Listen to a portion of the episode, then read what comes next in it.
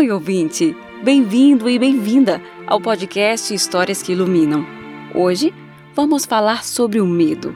Você já teve algum momento da vida medos? Talvez o seu se encaixe nessa história de hoje.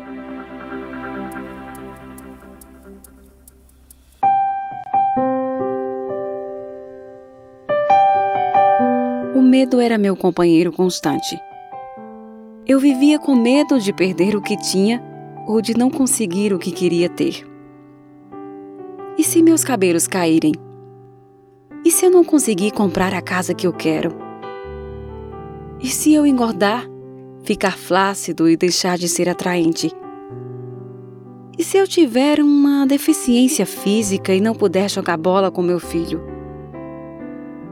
E se eu ficar velho, frágil e não tiver nada a oferecer aos que me rodeiam? Mas a vida ensina a quem quer aprender. E hoje eu sei. Se meus cabelos caírem, vou ser o careca mais simpático e agradecer pelas ideias que a minha cabeça produzir, apesar da falta de cabelo. Não é a casa que faz alguém feliz. Um coração feliz não se sente melhor em casa nenhuma. Mas um coração em paz torna qualquer casa feliz. Se eu me dedicar mais tempo a me desenvolver emocional, mental e espiritualmente, em vez de só me preocupar com o físico, vou me sentir cada vez mais atraente. Se uma deficiência física me impedir de ensinar meu filho a jogar bola, vai me sobrar tempo para ensiná-lo a resolver os problemas da vida, o que é um aprendizado muito mais útil. E se a idade for me roubando as forças, a agilidade mental e a resistência física, posso oferecer aos que conviverem comigo a força das minhas convicções, a profundidade do meu amor e a solidez espiritual de uma alma cuidadosamente esculpida pelas arestas de uma longa vida. Se o destino me trouxer perdas e desilusões, vou enfrentar o desafio com dignidade e determinação.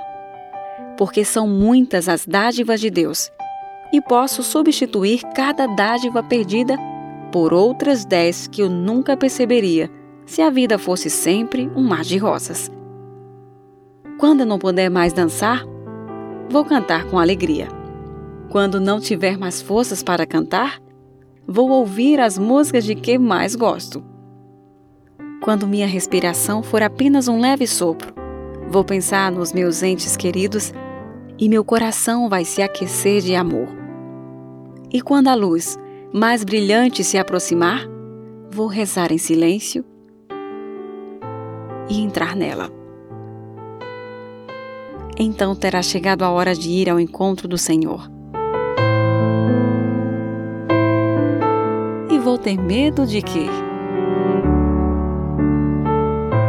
David Waderford